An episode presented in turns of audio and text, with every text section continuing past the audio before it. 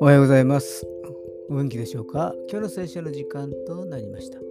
今日の聖書の箇所は、新約聖書第2コリント人の手紙6章の実節第2コリント人の手紙6章の実節でございます。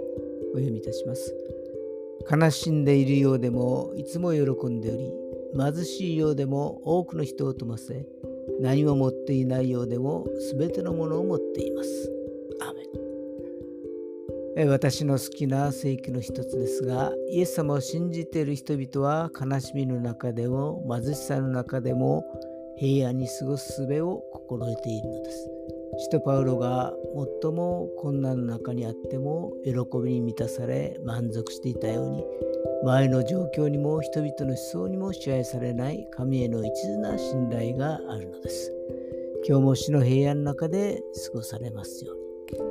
それでは今日という一日が皆さんにとって良き一日でありますように。よッしーでした。